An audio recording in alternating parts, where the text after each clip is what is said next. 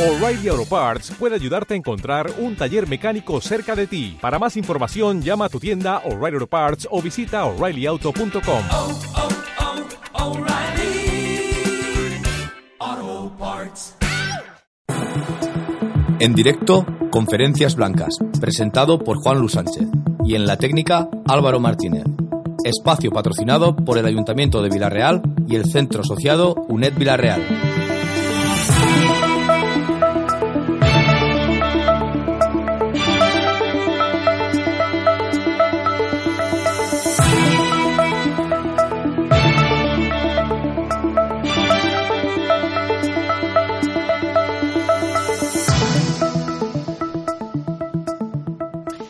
Buenas tardes, queridos oyentes, y bienvenidos a un nuevo programa de Conferencias Blancas, el debate en la radio. Hoy, con su permiso, nos volvemos a colar por medio de las ondas radiofónicas en sus hogares. Esperamos que se queden con nosotros en esta hora de programa que les hemos preparado. Esta tarde ponemos encima de nuestra mesa de debate un tema que lleva mucho tiempo en las diferentes tertulias televisivas, que llenan páginas de titulares en los diferentes rotativos, que es utilizado como arja, arma arrojadiza por los diferentes partidos políticos, pero que a pesar de ser un tema tan recurrente, sobre todo desde que asaltara la crisis económica y se instalara en nuestros hogares, nadie, nadie parece encontrar la solución, o si la hay, nadie es capaz de poner en marcha las políticas adecuadas que corrijan este déficit y lacra social. Como no, hablamos de la precariedad laboral y de todo lo que gira a su alrededor. Una precariedad laboral que ha conseguido crear un fenómeno social, o como denuncia Cruz Roja en su último informe sobre vulnerabilidad social, una nueva clase social, el trabajador pobre. Un trabajador que no es capaz, con el salario que percibe, de poder cubrir las necesidades básicas, tanto de él como de los miembros de su familia. Esto es insólito desde la transición democrática del 78 en nuestro país. Algo de esta naturaleza no se veía en nuestro país desde los primeros años del siglo XX y que de nuevo lo tenemos consolidado casi un siglo después. ¿Cómo hemos podido llegar a esta situación? Siendo la quinta economía de Europa, siendo uno de los países más desarrollados del mundo, se hace muy difícil entender que en nuestro Estado español contamos con más de 3 millones de trabajadores pobres según el último informe. El rostro de la pobreza y de la vulnerabilidad social ha cambiado en nuestro país y ver un currante en la cola de un comedor social, en la puerta de un banco de alimentos, pasa a ser, por desgracia, una imagen demasiado habitual en la España avanzada que nos dicen ser. La perversidad de la interpretación de los datos de la EPA, su utilización a la hora de justificar recortes sociales, es inconcebible a toda sociedad moderna que se precie. La desigualdad que cabalga a sus anchas por nuestros hogares, provocando cifras récord.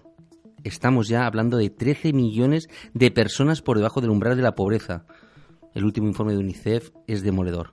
Nos pone como poco la cara roja a todo aquel que tiene mínimamente desarrollado su condición como ciudadano. Por ello, y bajo el título El empobrecimiento del trabajador, consecuencia de la crisis, vamos a tratar desde el sosiego y la tranquilidad que nos caracteriza un tema de rabiosa e indignante actualidad. Y para ello contaremos con la inestimable ayuda de, por un lado, de don Santiago Agós, presidente del Colegio de Trabajadores Sociales de Castellón. Buenas noches y bienvenido. Buenas noches, Juan.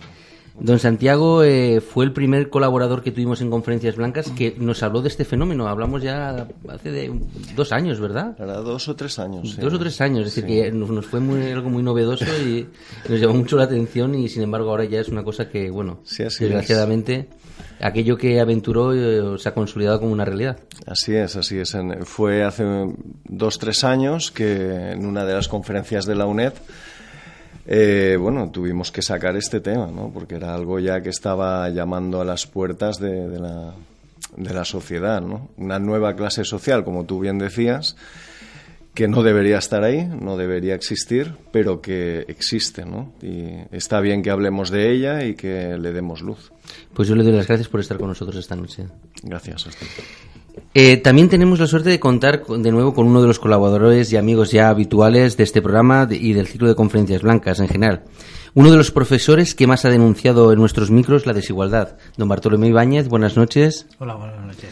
Y bienvenido de nuevo. Don Bartolomé Ibáñez, como todos ustedes saben, es profesor de Economía y Derecho de la UJI y profesor tutor del Centro Asociado de la UNED de Villarreal. También tenemos en la tarde de hoy a una de las primeras colaboradoras de este nuevo programa de radio y amiga de este espacio universitario, doña Mónica López. Buenas noches y gracias por estar aquí. Hola, buenas tardes. Bueno, doña Mónica es activista social y una de las portavoces de Sillas del Hambre de Villarreal y de La Paz de Villarreal también. Y ya por último está con nosotros uno de los miembros fundadores de este espacio de Conferencias Blancas, don Enrique Aicar. Buenas noches y bienvenido. Buenas noches, buenas noches a todos. don Enrique Aicar es licenciado en Filosofía por la UNED y miembro del Grupo de Reflexión y Pensamiento Crítico de Holanda. Bueno, pues esta es la propuesta que les hacemos a todos ustedes y en breves momentos, un minuto de publicidad y volvemos con todos. Todos los martes de 10 y media a 11 y media en Radio Spy Jove, Lanzados a por el empleo, el programa de la lanzadera de empleo de Villarreal que busca nuevas soluciones e iniciativas para acabar con el paro. Síguenos en Facebook, Twitter, Instagram y también en nuestro blog de la web www.lanzaderasdeempleo.com. ¿Te lo vas a perder?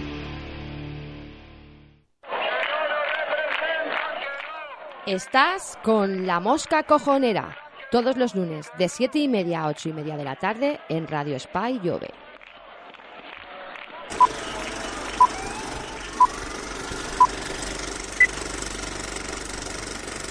Lo normal a los 5 años es que quieran ser superhéroes o astronautas. Lo normal a los 8 años es que quieran ser veterinarios o deportistas. Lo normal a los 11 años es que quieran ser estrellas del pop. Lo normal a los 13 años es que se inicien en el consumo de alcohol. Y esto no debería ser normal. Hablar con ellos hoy evitará un mal trago mañana. Ministerio de Sanidad, Política Social e Igualdad. Gobierno de...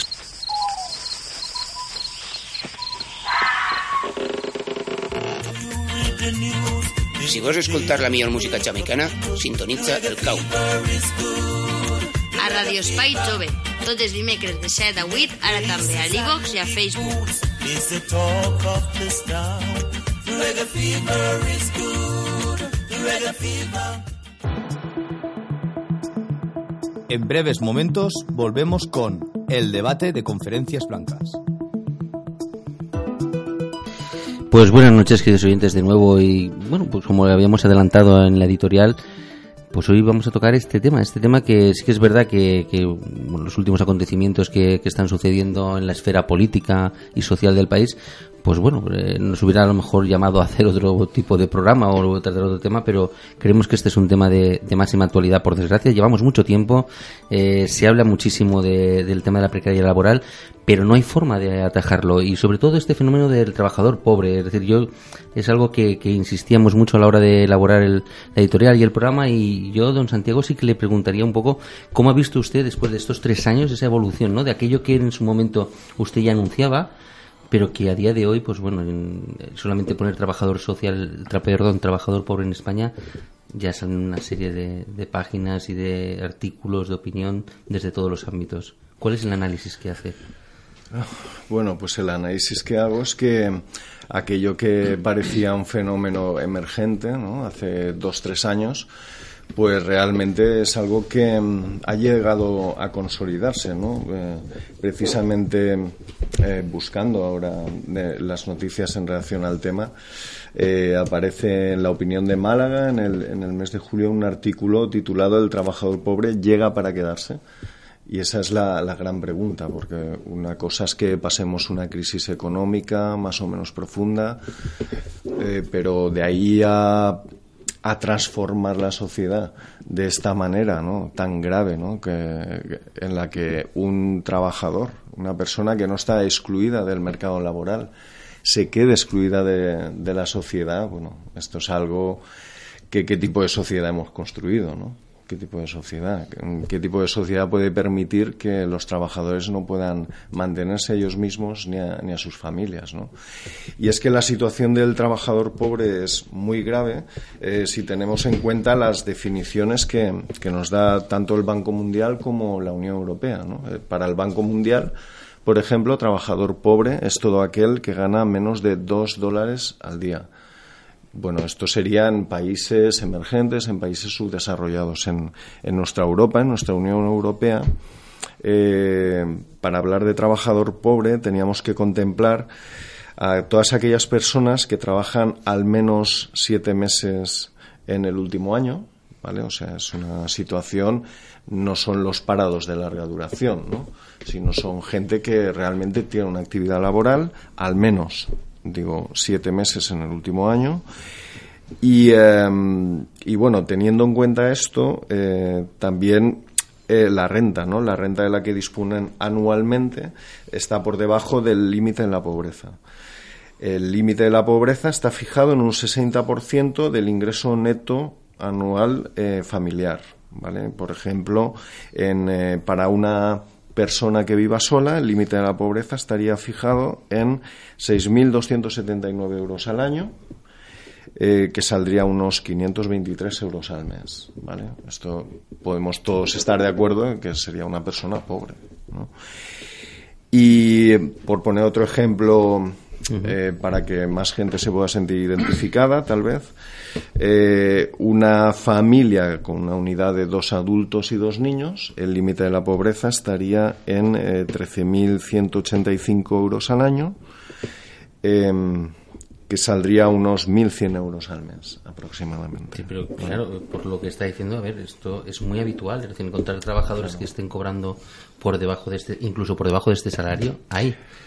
Eh, y sobre todo, bueno, hay un fenómeno que luego lo tocaremos si, si os parece bien, pero bueno, es, eh, todo- sobre todo quien se incorpora al mercado laboral, sobre todo nuestros universitarios. Yo eh, sí que me gustaría aquí, por profesor, darle la palabra porque usted tiene un trabajo muy pormenorizado de cómo de esa pérdida de capital humano, sobre todo de la gente, es decir, bueno, entre comillas, ¿no? Pero mejor preparada, que tiene que mirar porque aquí no hay ninguna salida y y bueno, tendríamos que hablar de, de- titulados que hemos hecho un despliegue económico para que se prepararan y sin embargo, es decir, les estamos con- pagando, es decir, incluso salarios por debajo de lo que eh, el profesor también Agos está planteando en estos momentos. Yo, siguiendo un poco la pregunta que lanza desde el principio, la editorial de Málaga, ¿cree que ha venido para quedarse esta, este fenómeno? Sí, bueno, mm, hoy es una realidad, a corto plazo va a seguir siendo una realidad y también va a depender de cuáles sean las políticas fundamentalmente que la Unión Euro- Europea, pero también la Unión Europea con muchos países de la CDE realicen. No es lo mismo que se realicen un tipo de políticas en el que exista una obsesión exclusiva en, en, digamos, en abaratar el salario o que se realizan otro tipo de políticas.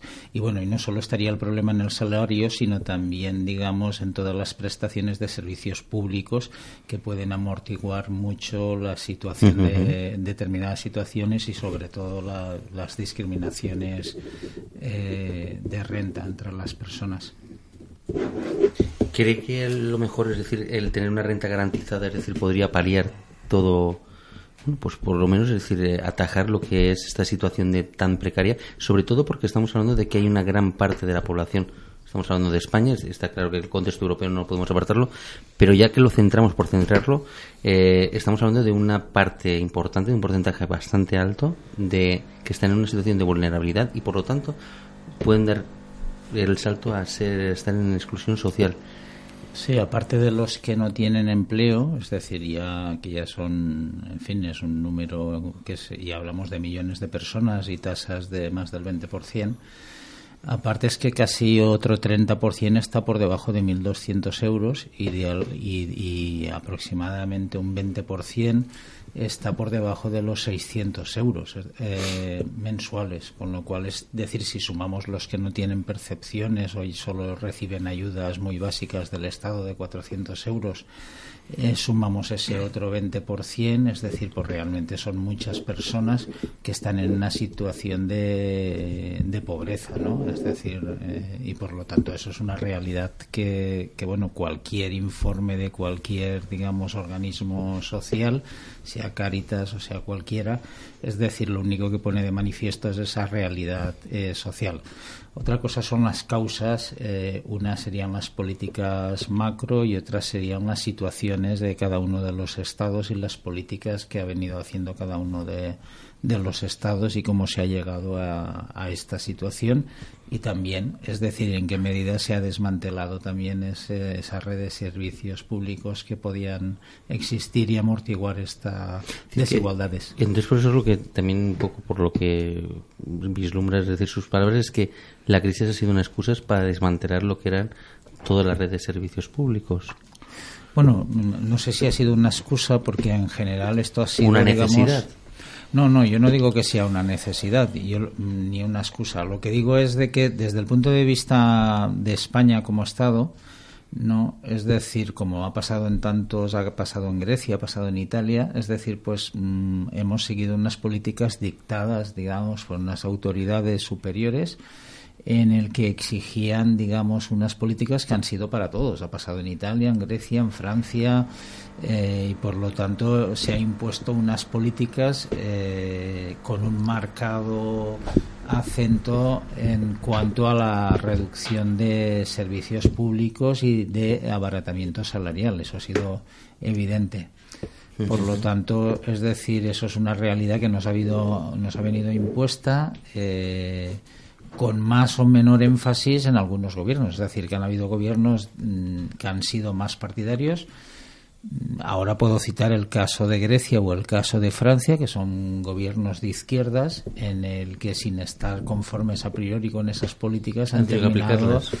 eh, por aplicarlas. Con lo cual, es decir, mm, bueno, se da esta paradoja de la democracia del Estado, la democracia de la comunidad supeditada a democracias, digamos. Sí, usted siempre también, y una de las cosas que ha acusado, aparte de, de denunciar la desigualdad que se está provocando, también ha, ha hablado de la poca calidad democrática ¿no?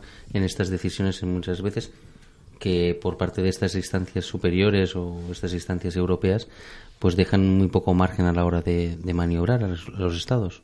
Sí, bueno, para empezar, digamos que el, el- el Parlamento Europeo tiene, hasta la última reforma, ha tenido, era casi prácticamente tenía decisiones simbólicas, en donde estaba, digamos, el poder, era en la reunión que hacían los jefes de Estado, que era donde realmente se fijaban las políticas eh, y donde había un dominio eh, claro, mm, fundamentalmente de Alemania en, en cuanto a las políticas. También en cuanto al Banco Central Europeo era el que marcaba la política. Hubo dos periodos, un primer periodo de una política monetaria muy restrictiva y otra que es cuando entró Draghi, que hizo una política más acorde con la que estaba haciendo la Reserva Federal de Estados Unidos y también el Banco Central de Inglaterra, digamos, de generar una expansión monetaria, ¿no? que, alivi- que aliviase, digamos, las necesidades de tesorería de los de empresas grandes, fundamentalmente, y de gobiernos centrales. Pero bueno, eh, mm, esto significa que, digamos, se marcan políticas europeas sin haber una decisión europea conjunta, ¿no? Y por lo tanto, eh, marcada por el por un Parlamento Europeo. Y luego mm, también una cuestión de representaciones ah, en el ámbito del Estado español, ¿no? Es decir, en lo que se ha llamado la partidocracia, en el sentido de que eh, mm, eh, los partidos, es decir, est- eh, son formas que controlan mucho poder, tanto político como de organismos eh, controladores y, y, por lo tanto es, digamos em, dificultan mucho la comunicación o la participación de la gente en, en, digamos para, para cambios. Yo creo que, que una de las cuestiones que se ha puesto de manifiesto en los últimos años en España es precisamente que los partidos tradicionales eh, pues eh, eran muy criticados porque de alguna forma no recogían, eh, digamos, mm, Las demandas, ¿no? las sociales. demandas sociales. Otra cuestión es que los acontecimientos que están sucediendo en este último año terminen por eh, por trasladar a la opinión pública una sensación de que más vale bueno malo, malo que bueno bueno por conocer, conocer. ¿no? Por, por, por aplica- por decirlo el- con un refrán. Con un refrán. Eh, Mónica, eh, yo me gustaría un poco de ustedes de la plataforma, porque aquí estamos hablando un poco también de datos.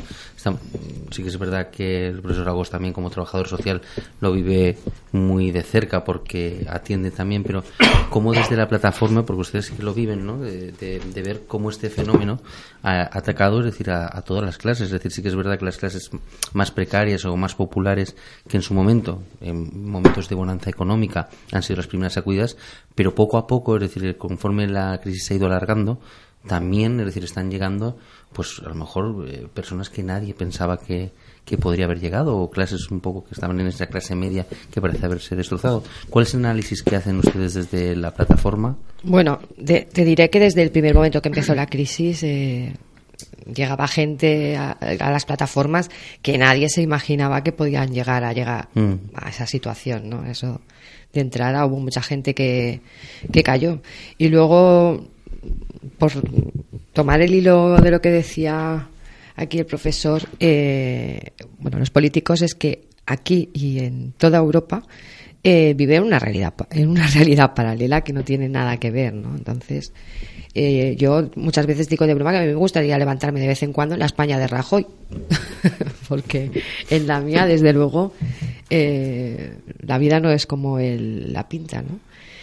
Y eh, ¿qué más quieres que te diga, Juan? Es que no sé ni es que no sé ni por dónde empezar, de verdad. ¿Qué quieres que te diga? Bueno, pues a mí me gustaría hablar de que de un poco, es decir, la evolución que desde la plataforma habéis vivido vosotros, es decir, cómo habéis visto, sobre todo, la recepción, es decir, el cómo, es decir, os habéis eh, activado y sobre todo, es decir, cómo estáis viendo, es decir, si realmente, es decir, desde las administraciones se está atendiendo a las demandas o, o no.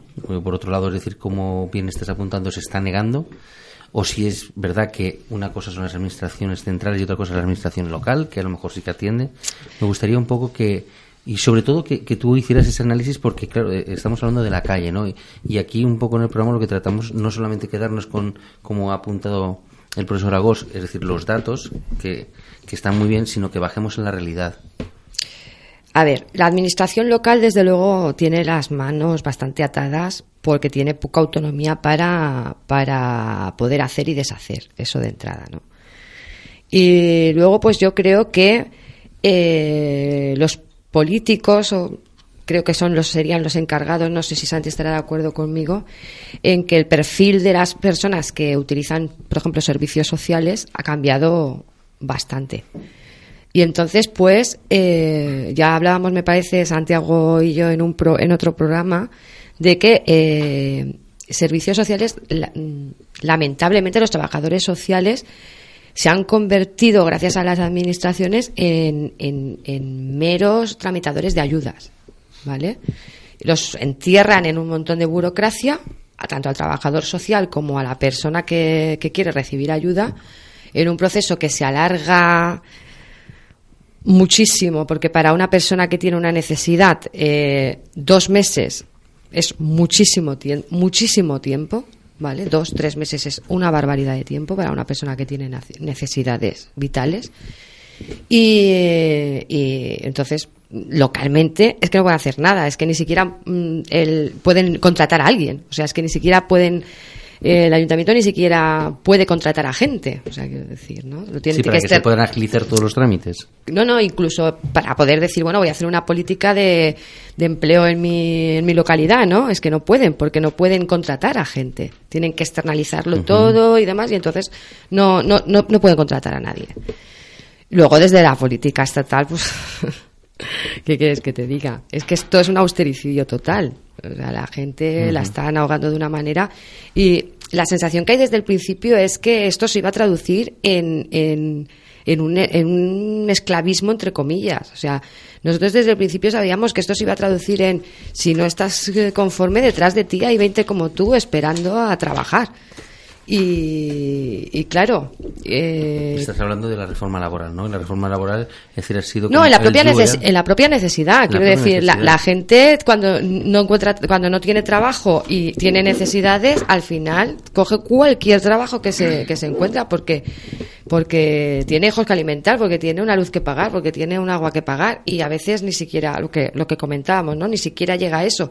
Y aun sabiendo que son trabajadores que ni siquiera a lo mejor van a poder trabajar, van a poder pagar agua y luz, eh, siguen trabajando. Que eso sería otra pregunta que habría que, que hacerse, ¿no? ¿Para qué quiero trabajar si ni siquiera puedo en- ni, ni, ni cubrir mis, ne- mis necesidades básicas, ¿no? Porque el trabajo dignifica, esto de que dicen que el trabajo dignifica, sería para hacer Era- un debate. Yo iba ahora a preguntar justamente, es decir, ya que tenemos a, a Enrique, ¿no? Y como licenciado en filosofía, y sobre todo porque él ha trabajado muy bien todo el concepto del trabajo, es decir, Eh, a mí me gustaría preguntarte eh, si dentro de toda esa precariedad laboral, es decir, bueno, la dignidad de la persona, es decir, eh, queda un poco al margen, ¿no? ¿Cuál sería el análisis que, harías tú al respecto, ¿no? De, del tema que nos centra, ¿no? La precariedad laboral y sobre todo el fenómeno del trabajador pobre. Sí, bueno, aquí están, estoy viendo que se están abriendo muchos temas, porque el tema de la esclavitud está muy bien porque viene desarrollada en, toda la historia. Eh, y el tema del concepto de trabajo, si es verdad que dignifica o no, y quién se inventó esto, esto también es muy interesante. Pero ah, por lo que me estás preguntando, eh, yo entiendo algo que me gustaría distinguir, eh, teniendo en cuenta la importancia y la prioridad del tema de la, de la pobreza social, que es el que estamos hablando, ¿no? Y lo que quería decir es que yo entiendo que la pobreza social va dirigida más al tema económico y sin embargo el concepto de, precario, de precariado que estabais hablando en la introducción y que Santi también ha abordado, eh, que, le habéis llamado que es una clase social, realmente yo creo que vamos, vamos ahí. Se está sustituyendo lo que es el proletariado y se está creando pues eh, el precariado. Eh, y, hay, hay distinciones, hay distinciones, y no solo son económicas, quiero decir, un proletariado que tiene una jornada completa, tiene, o sea, tiene una profesión, digamos, un, un trabajo, un trabajador precario, que como comentabais, normalmente está mucho más preparado, no tiene ninguna profesión, no tiene, no está, no, no se le puede considerar. Entonces, esto a nivel de la dignidad es muy importante. ¿Sabéis? Eh, hay, hay, muchos matices. Un precariado eh, pierde mucho tiempo eh, en el tema de la burocracia. El, proletario antes se tenía que enfrentar pues con el, con el empresario, ¿no? El burgués, ¿no? Claro, con el empresario. Pero en este caso, claro, el precariado se tiene que enfrentar contra el Estado. No es que no tiene, no tiene nadie con quien y entonces hay, yo veo que hay algunas diferencias porque no solo es importante lo económico, sino es importante lo social, lo cultural y, en fin, y, la dignidad que es lo que comentabas. ¿eh? Muy bien. Eh, un poco, eh, Santi, siguiendo un poco lo que en la mesa estamos abordando, claro, ya que lo ha abierto Mónica, me gustaría que, que nos comentara de qué manera, ¿no? Es decir, cómo también, porque una de las cosas que también ha denunciado muchas veces ha sido, es decir, el desmantelamiento de servicios sociales, es decir, de momento, de hecho, en alguna ocasión ha hablado de que en la Generalitat se está intentando abrir una comisión para que realmente establecer cómo servicios sociales tengan mayor fuerza, mayor peso, porque de hecho, siendo una pieza básica a la hora de poder mantener esta estructura social, sin embargo, no tiene garantizados ningunos presupuestos. A diferencia de lo que son otras eh, pilares del estado de bienestar, servicios sociales no forma parte de esa red. Sí, efectivamente, los servicios sociales han estado debilitándose en, en los últimos años. Eh, bien es cierto que eh, nosotros, bueno, nos llegan noticias, ¿no? De la Generalitat Valenciana de que se están tomando medidas, ¿no? Eh, se quiere se quiere implantar un nuevo modelo de servicios sociales, un modelo que dé más respuesta y más rápida y más más moderna, ¿no? si podemos decirlo de esa manera, a, toda la demanda que hay. ¿no? Eh, desde luego, eh, cuando, bueno, hace tiempo ya hablaba yo con el profesor Xavier Uceda, que realmente ahora es el nuevo delegado del, del govern para el nou model valencià, model social valencià, eh, sobre el tema de, de, la financiación de los servicios sociales y es que era escandaloso, ¿no? Como esto había ido sangrando, había ido perdiendo presupuesto, si no hay interés político ahí no hay, no hay nada que hacer. Y al final las políticas, eh, es, a mí me sorprendía, ¿no? Pero, pero es así, las políticas son los presupuestos. Las políticas es tanto dedico aquí, tanto dedico allá. Bueno, luego está el apartado de gestión, ¿no? Pero básicamente lo que manda en la política son los presupuestos, ¿no? Eh, claro, esto si no está garantizado, eh, pues, pues mal vamos, ¿no? nosotros desde hace, nosotros, digo, el colectivo de trabajadores sociales, desde hace muchísimo tiempo, que estamos abogando por, porque los servicios eh, sociales sean el cuarto pilar del estado de bienestar, en, en el sentido de que sea algo que nadie pueda torearse. O sea, que llegue el que llegue al gobierno, eh, tenga que tener unos mínimos que cumplir, tenga una obligación legal, que entre en la Constitución, que una, bueno, cuando se supone que tiene que haber una reforma constitucional, pues que en esa reforma constitucional entre esto. Pero yo quería decir, em, volviendo un poco al tema del trabajador pobre, ¿no? Eh, que mm, sí, eh, en, en la línea de lo que se ha hablado, eh, que sí que ya hace años hablamos en la conferencia esta de la UNED de- del tema del ascensor social, ¿no? Ese ascensor social que en una sociedad capitalista, ¿no? Se, se, preciaba la sociedad capitalista de un buen funcionamiento del ascensor social, es decir, de cualquier persona, el origen que tuviera, era capaz de ascender, ¿no? En, eh, a través de ese ascensor eh, social de la clase más baja hacia la clase media, tal. Y bueno, realmente esto, mm, ahora el ascensor social ah, se ha Se ha averiado, roto, se ha roto. averiado. Está en el sótano ya. tenemos un montacargas que va de la clase media para abajo y va mandando grupos muy grandes, ¿no? Y, em, y y, claro, la, la feliz clase media que hemos tenido en este país durante muchos años, ¿no? que realmente ha sido años de, de apogeo económico, donde tampoco atábamos los perros con longanizas, pero realmente em, el trabajador aquí en Villarreal, bueno, lo podemos todos recordar, ¿no? El trabajador normal pues no tenía ningún problema, no solo para llegar a fin de mes, sino para hacer turismo, para comprarse el coche que le apeteciera, eh, crear una familia con dos, tres hijos, no había gran familia, eh, grandes problemas, ¿no? En aquella época eh, resulta que de momento surge un concepto nuevo que es el de mileurista. Y todos nos quedábamos así como un poco noqueados. ¿Qué pasa con el mileurista? ¿Qué es eso del mileurista? El mileurista era una persona que trabajaba por nada más que mil euros. Y que eso era, bueno, era como increíble decir, bueno, ¿y cómo sobrevive esta persona que solo trabaja por mil euros? ¿no?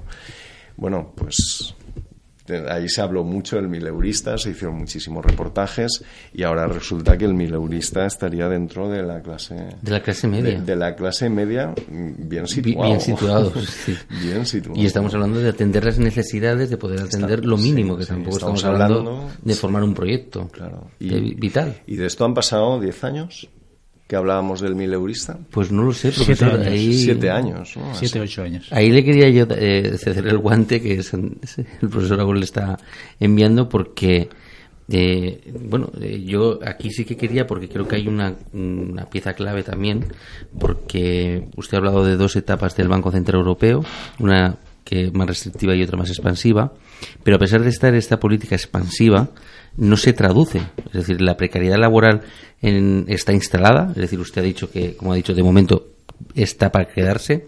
Por lo tanto, ¿qué es lo que está ocurriendo cuando están, se están adoptando políticas expansivas y, sin embargo, la precariedad continúa? El, el grifo mm, de, para la financiación continúa siendo muy escaso. ¿Qué es lo que, bueno, Bueno, en primer lugar, mm, el problema es que no, vamos, las políticas no se pueden supeditar a las políticas, el crecimiento y sobre todo la distribución, el- la desigualdad, todos estos problemas no se pueden dejar en manos de la política monetaria que es muy limitada. La política monetaria tiene como eh, principal objetivo el control de la inflación eh, y luego como mm, no sin problemas eh, ayudar a que no haya digamos un colapso en el sistema mm, digamos mm, de, de cobros y pagos es decir de las necesidades de tesorería. Eh, y un poco en la primera etapa de la crisis es decir aquellos países eh, que no tenían digamos que eran tenían grandes déficits tanto del sector público como como de las empresas que tenían necesidad de financiación, pues prácticamente entraban en, situación concursal por, por, por, falta de financiación. Y entonces claro esa restricción provocaba ajustes eh, muy importantes. Eso se ha aliviado con la política monetaria pero claro eso simplemente alivia una necesidad de financiación pero no puede resolver eh, problemas, eh, digamos, de desigualdad y de, y de crecimiento, que es de lo que estamos hablando. Y para eso se necesitaría políticas fiscales eh, a través de mayor inversión pública eh, y además es decir que el sector privado pues pudiera también eh, tirar del carro con esa inversión pública y con mayor consumo.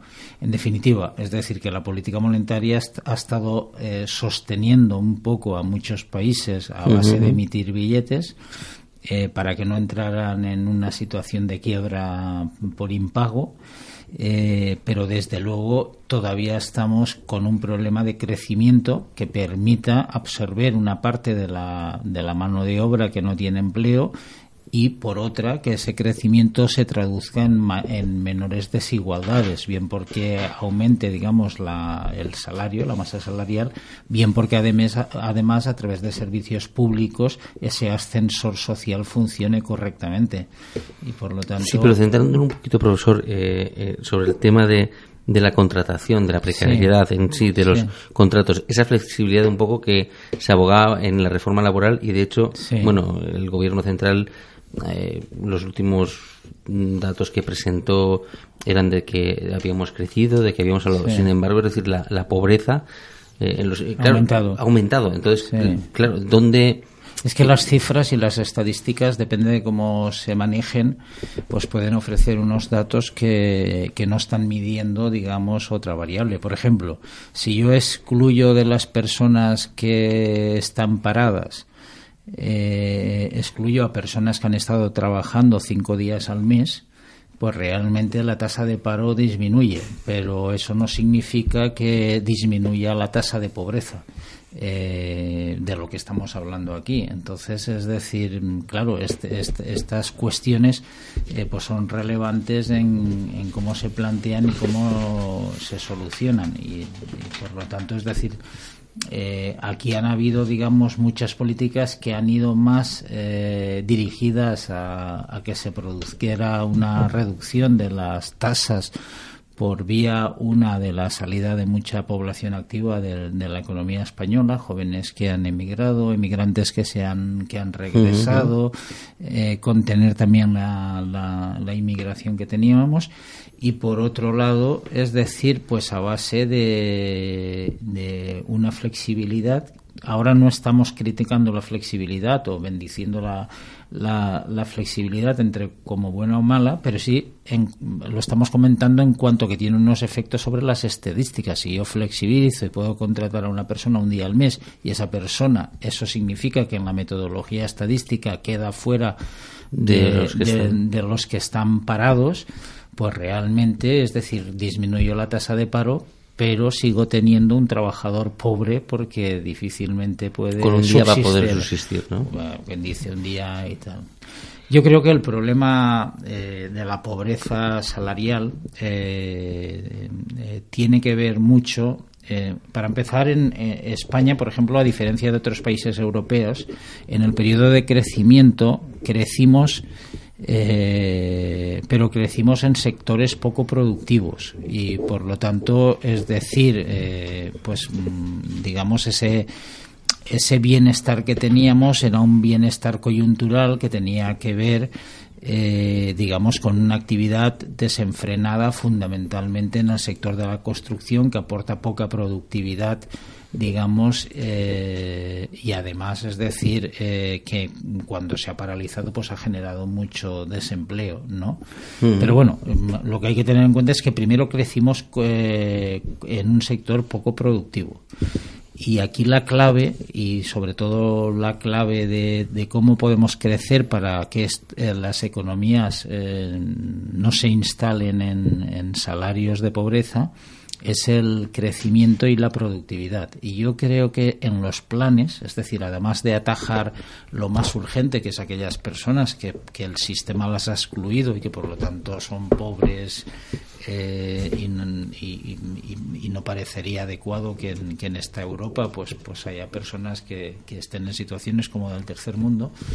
Eh, además, habría que de- diseñar, es decir, cuál es la política estructural para crecer y eh, crecer además eh, productivamente, porque solo con eso podemos recuperar una parte de las personas que están desempleadas y además atajar, digamos, las desigualdades vía eh, aumentos, digamos, de las rentas eh, salariales. Y yo creo que ese debate es el que, más allá del, del doctrinal científico, pues mm, quizás por las abordar, necesidades no, no se ve, no, no, no se aborda, no se hacen eh, políticas. Aquí cuando se hace, por ejemplo, en una localidad una política de desarrollo es voy a hacer un polígono industrial, que es más construcción.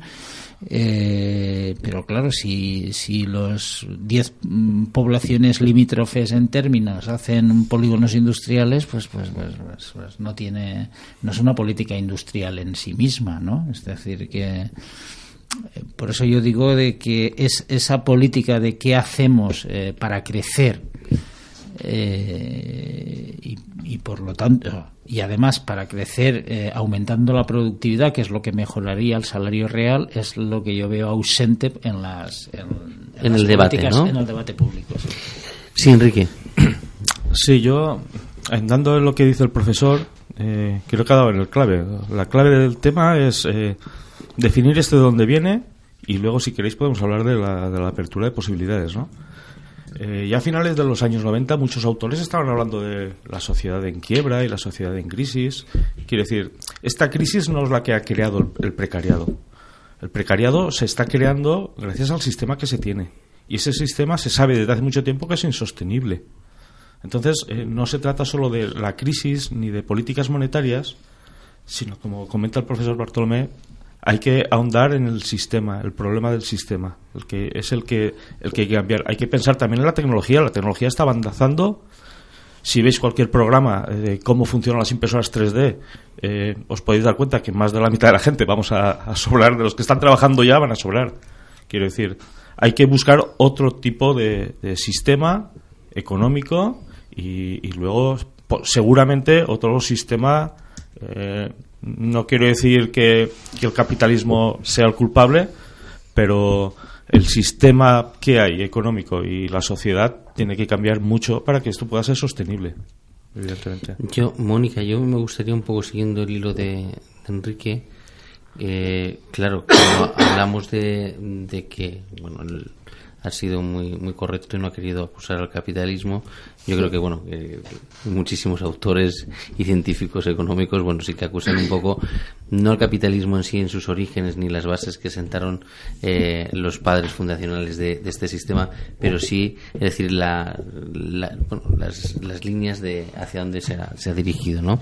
Eh, pero yo sí que me gustaría, porque antes has hablado de esclavitud, y un poco yo creo que también si hablamos del fenómeno del trabajador pobre hablamos de una persona esclava no porque al final eh, aunque sea una persona es decir que la red de servicios sociales como el profesor Lagos también apuntaba es decir atienda no deja de ser una persona dependiente de esas ayudas y por lo tanto la dignidad como apuntaba eh, Enrique desaparece y por lo tanto es decir, esa persona está esclava ya sea de ayudas ya sea por un que tiene un trabajo precario es decir yo Ah. creo que ahí tenemos que todos hacer una denuncia clara, ¿no?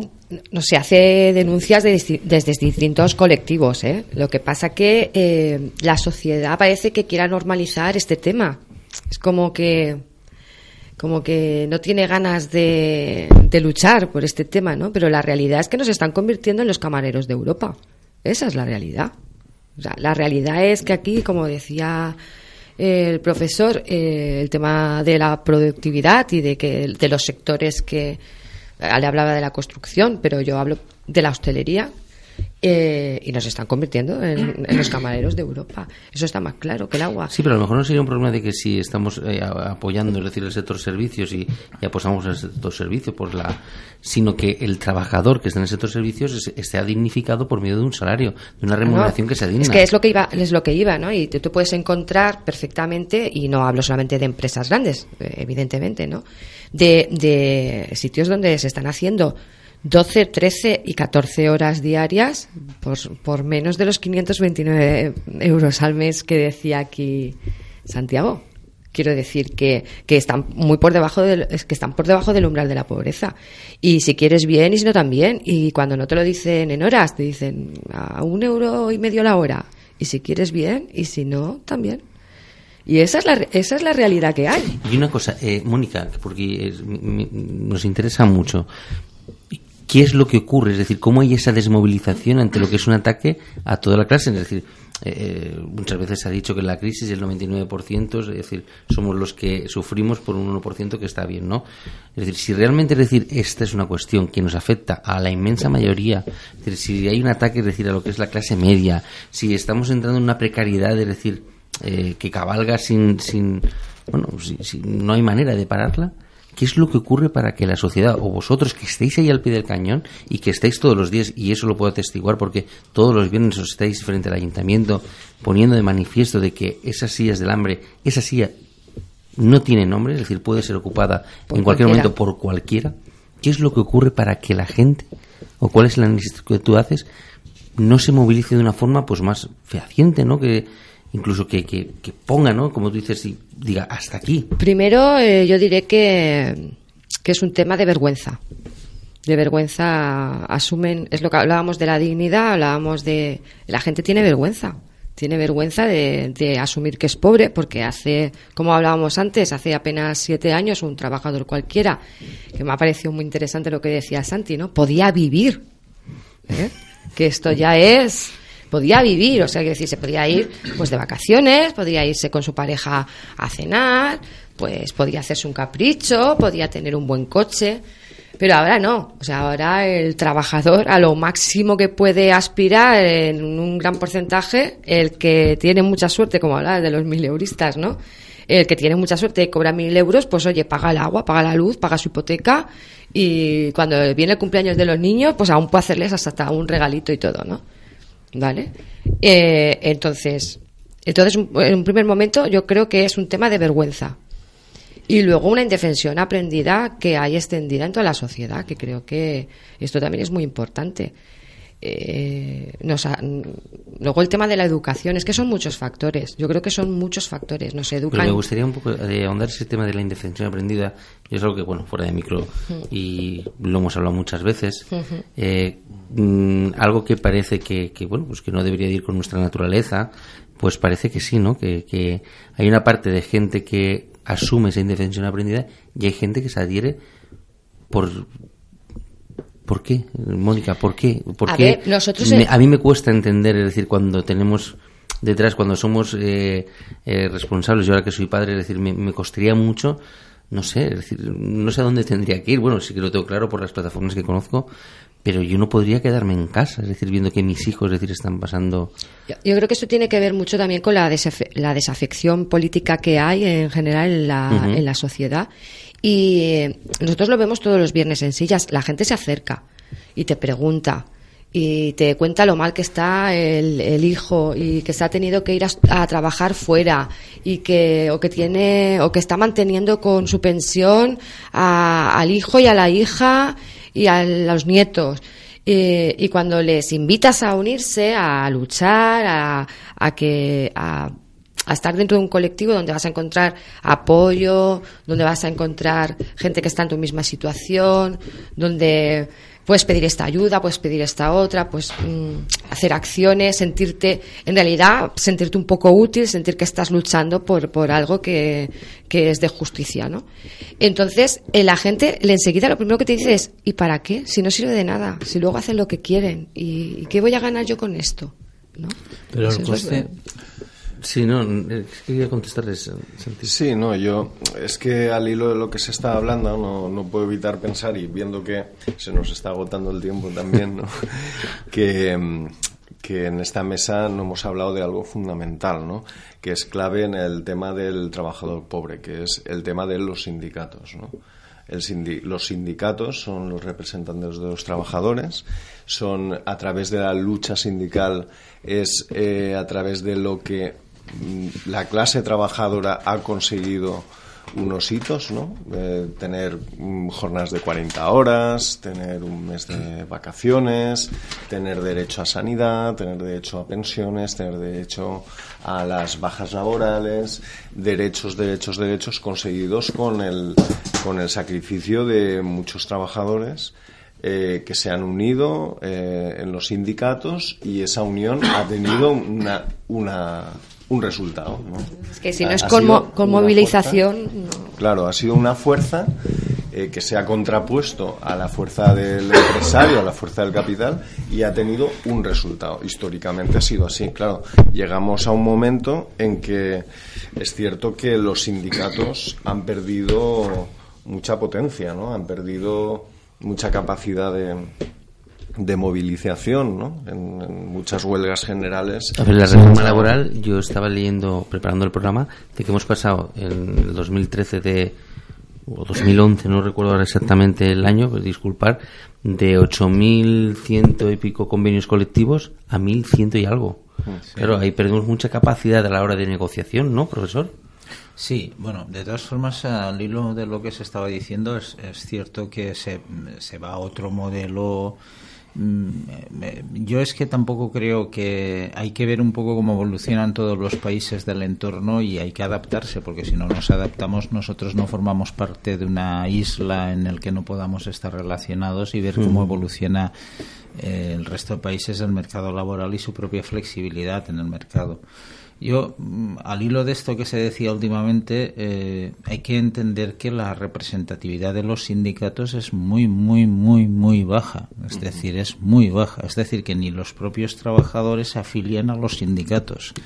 Eh, y eso habría que hacérselo ver los propios sindicatos también de por qué la gente no confía en ellos mismos como representantes para, para defender sus intereses.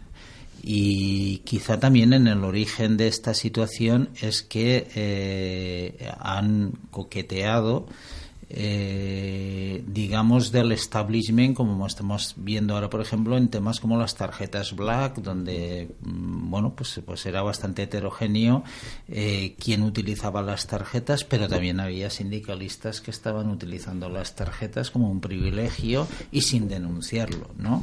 Y bueno, esto es, es- es- lo pongo como ejemplo. Entonces, mm, no recuerdo ahora las cifras. Pero usted pero- cree que entonces que eso era un síntoma de lo que es la patología de lo que pasa con el sindicalismo, es decir, que de alguna manera, es decir, se ha burguesado y ha perdido lo que es toda la fuerza de reivindicación, de lucha Yo lo obrera. Que, lo que creo es que el trabajador no se siente representado porque voluntariamente no se afilia y entonces es decir, parte de la financiación de los sindicatos viene a través de cursos y a través del Estado directamente, pero no a través de cuotas sindicales.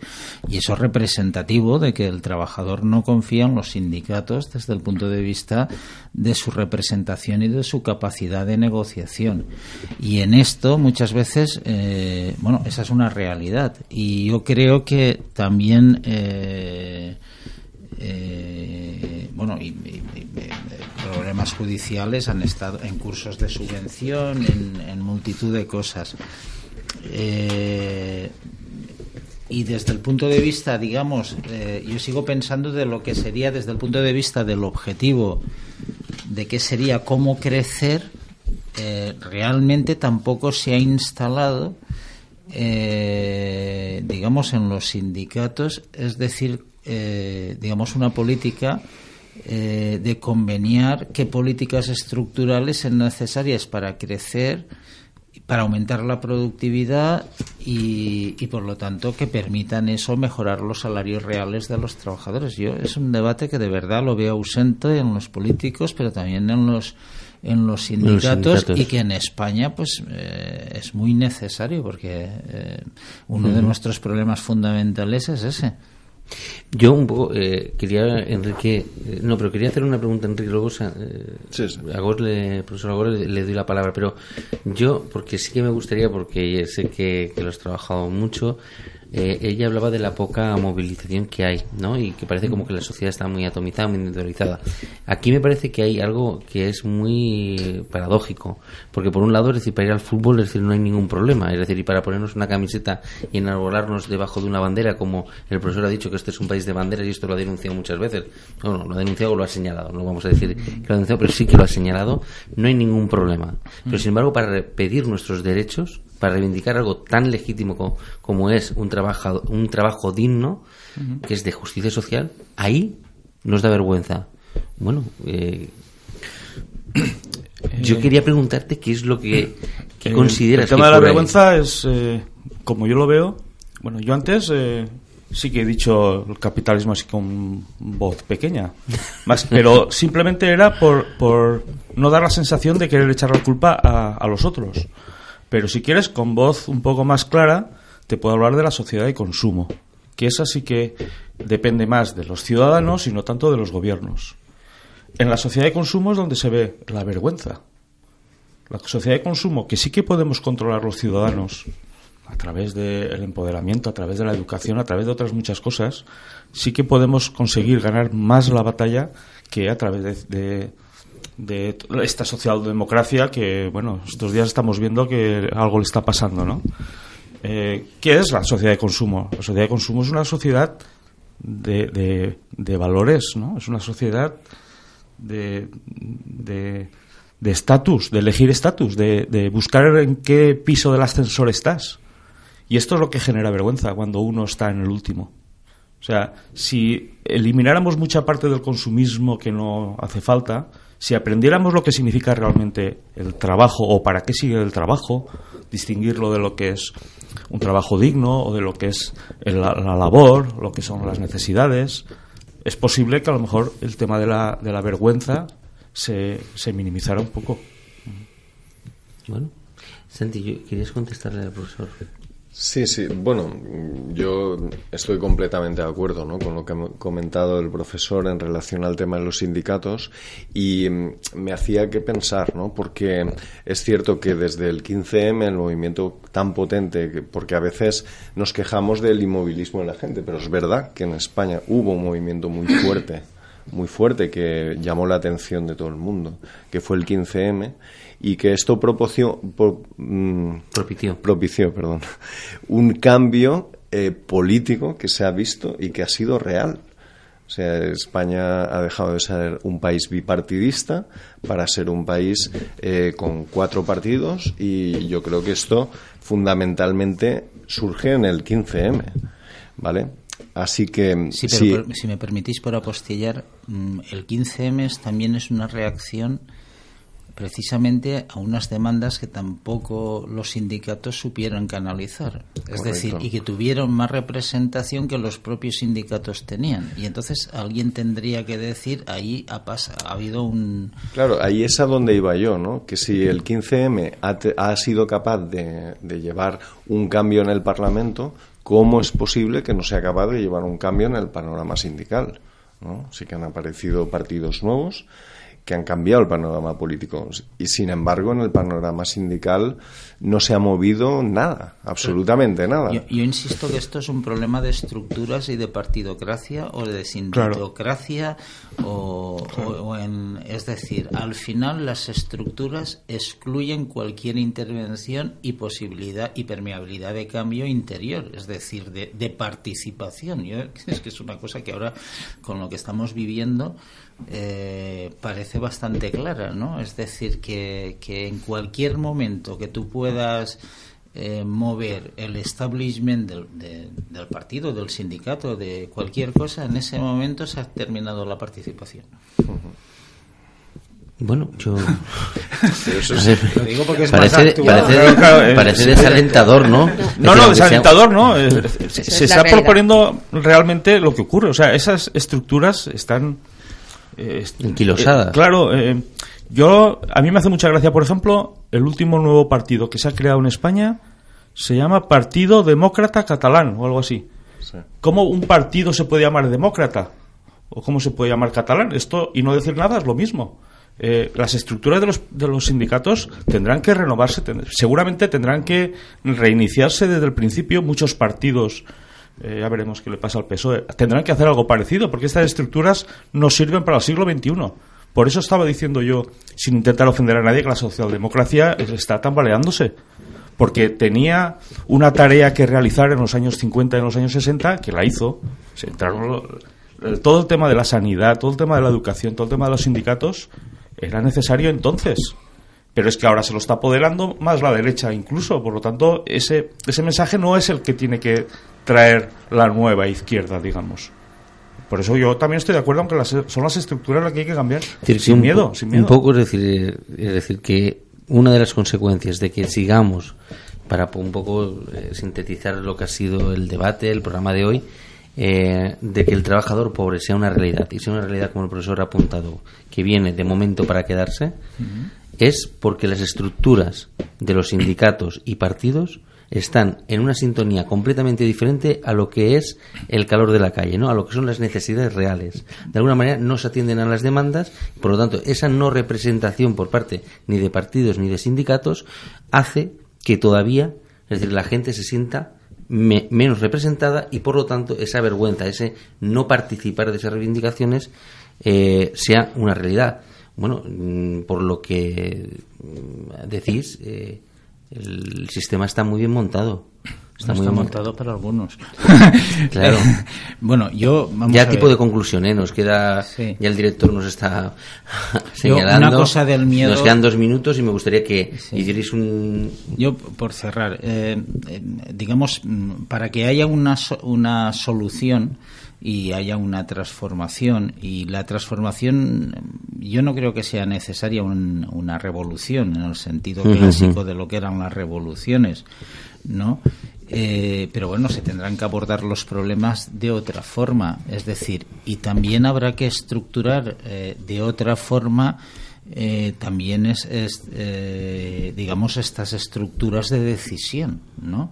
Porque realmente se instalan y, y- y cuando ven amenazado su poder, eh, digamos, por sus propias bases, pues, pues no dejan participar a las bases. Y eso parece también un contrasentido, pero es lo que está, es lo que está sucediendo. Y luego el miedo, una cosa, y por concluir, por cerrar una cosa que se ha hablado, yo no creo que sea tanto un miedo de que la o vergüenza de que la gente tenga vergüenza de ir a pedir o no, porque bueno, cuando uno ya siente la necesidad extrema, pues va donde le haga falta y si falta. tiene familia y tal.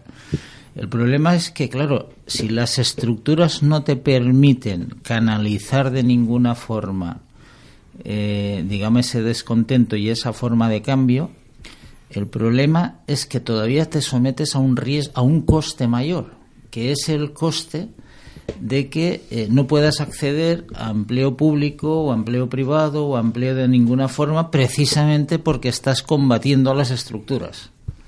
Y entonces ese coste lo añades y la gente, en fin, es decir, será todo, pero no quiere hacerse el araquiri, tiene hijos, tiene que pedir un préstamo, tiene que eh, ir al ayuntamiento, tiene que estar en una lista para ser contratado, le tienes que añadir a que cobra poco y, y- y trabaja poco, le tendrías que añadir además que estuviera señalado como para no poder acceder. Pero entonces, profesor, lo que usted está hablando es de que hay un caciquismo imperante en todo lo que es el mercado laboral. Bueno, no lo sé. Yo digo lo que ¿Por pasa y tú lo calificas. Lo- Pero yo lo que digo un es poco, que... es decir, siguiendo sus palabras, eso es, es caciquismo. Bueno, yo lo que creo es de Estos que señores los que iban a la plaza, mecanismos que usted, detrás... esto usted lo ha visto muy bien, Sí. y aquí es algo muy común Lo- en nuestro territorio, de que iban a las plazas y cogían a los... lo a que, los- lo que creo lo que creo a Se sigue haciendo, ¿eh? mujeres. Se lo sigue que haciendo. lo que creo es que eh, una de las cuestiones que se están replanteando en la administración es la transparencia pero la transparencia no, se- no significa llenar los ordenadores y las páginas web de datos porque eso lo que haces es desinformar Formar con todavía tanta más. información todo allí colapsado eh, consiste en, además, es decir, en que se cumpla eh, una determinada legalidad, se, se cumpla la legalidad y, de- y sobre todo que se cumplan los controles y que por lo tanto si cuando uno va a una lista hay una eh, no tiene que intervenir eh, más que de una forma objetiva que se cumpla la objetividad. Y yo creo que avanzaríamos mucho si- eh, en todo esto. Enrique, a modo de, de conclusión, A modo de conclusión, eh, finaliza, concluye con lo que... sí, os voy a contar algo que le dijo José, José Saramago días antes de morir a unos compañeros mientras estaba preparando una declaración, una nueva o distinta declaración de derechos humanos. Todos nosotros, gobiernos y ciudadanos, sabemos lo que se necesita hacer, pero tener la voluntad de aplicarlo está lejos de ser fácil. No nos sentimos predispuestos a tomar esta decisión porque para cambiar nuestra vida deberíamos cambiar nuestra manera de vivir. Y eso es algo que normalmente solo se lo pedimos a los demás. Bueno, No puedo estar más de acuerdo con lo que acaba de decir. bueno, Mónica. yo lo primero que diría como conclusión sería que jamás la clase trabajadora, porque aunque estemos hablando de otra nueva clase, el precariado es clase trabajadora, jamás la clase trabajadora logró ningún derecho sin movilización y sin Revolución. Y sin revolución. Eso está claro. Y no va a seguir distinto, porque mientras que los que se rascan la barriga mm, vivan bien, pues si nos tienen calladitos, pues mucho mejor. Y eso es así. Y por otra parte diría que no puede ser que el Estado delegue en la caridad lo que yo creo que es su Lo que es un derecho. lo que es un derecho, ¿no? Y que habría que empezar a eh, trabajar más la soli- solidaridad, ¿vale? Que es una palabra que se utiliza mucho y que poca gente Y que se aplica poco, se aplica poco. La gente entiende muy poco la diferencia entre lo que es caridad y lo que es solidaridad. Y hay una gran diferencia. Y ya no digo nada más, porque si no me enrollo. bueno, gracias, Mónica. Y profesor Agos, me- igual que hemos empezado, me gustaría que usted concluyera. Pues, a ver, eh, yo creo que eh, lo que lo que me ha quedado claro ¿no? con esta tertulia es eh, con lo que estamos cerrando, ¿no? el tema de, por un lado, de la lucha obrera, que es algo que tuvo sus frutos, como decíamos en la mesa, en, eh, en otra época y que mm, este precariado, eh, de momento, de momento nos está movilizando. Pero es que, claro, mm, tiene que llegar un momento, entiendo yo, ¿no? Por, eh, por la evolución histórica, en que más pronto o más tarde algo se tiene que mover. Si los sindicatos, a ver, si eh, la dialéctica eh, sindicato-empresariado eh, no, no existe porque el sindicato no tiene nada que decir o el sindicato es demasiado eh, débil, ¿no? O está demasiado sometido, pues entonces eh, tendrá que aparecer otras figuras o otros sindicatos. Yo no digo que los sindicatos no sean válidos, ¿eh? Que no se me interprete mal que, los sindicatos, en mi opinión, son, son muy, muy necesarios y, y son los representantes de los trabajadores. Pero claro, tienen que volver a serlo, ¿no? Tienen que tienen que los trabajadores se- sentirse representados por los sindicatos. Mientras no sea así, el empresario puede hacer lo que quiera. Ahí tenemos un salario mínimo, se pueden acoger, pueden desaparecer los convenios colectivos y puede pasar cualquier cosa. Y eh, por otro lado, bueno, el tema de, del trabajador pobre y los y el tema de que hablaba ahora Mónica de la caridad y de la solidaridad, yo creo que tenemos que hablar de derechos sociales, ¿no? De que todas las personas, todos los ciudadanos, tenemos que tener unos derechos mínimos, tanto en sanidad como en pensiones, como en educación, como en servicios sociales. Y esos los debe garantizar el Estado. Muy bien, pues profesor Agos, eh, con sus palabras vamos a terminar el programa de hoy. Eh, darle las gracias a todos ustedes por estar con nosotros. Darle las gracias, Mónica, muchísimas gracias por estar con nosotros esta noche. A ti por invitarme, Juan Luis. Eh, Enrique, muchísimas gracias por estar con nosotros y, y, bueno, y ser parte de, de todo este proyecto. Un placer. Gracias. Profesor eh, Bartolomé, de nuevo, muchísimas gracias por ser, bueno, pues mostrar su generosidad y poner su saber a disposición de todos los que estamos aquí y de todos los que nos escuchan. Gracias, es un placer siempre estar con vosotros. Y bueno, eh, profesor, gracias de verdad por estar con nosotros después de este tiempo, de hacer esta reflexión Y, y, bueno, darle la enhorabuena porque usted ha sido nombrado hace muy poquito presidente del Colegio de Trabajadores y seguro que con ese perfil que tiene, bueno, pues nos ayudará seguramente a luchar por, por tener unos servicios sociales mucho más potentes y, y nada, darle las gracias por estar con nosotros. En eso estamos, muchas gracias. Darle las gracias a, a nuestro director de la radio, a, a don José Cabanes, por estar con nosotros, ayudarnos en la técnica y como he dicho todos ustedes por estar ahí estar con nosotros. Y lo que siempre decimos esperemos que hayamos podido contestar algunas de las preguntas que se le, que se proponían esta noche en esta noche de debate. Si no ha sido así y ha abierto nuevas preguntas nos damos más por satisfechos porque como decimos la filosofía no es tanto responder preguntas sino hacerlas y en eso estamos. Muchísimas gracias y buenas noches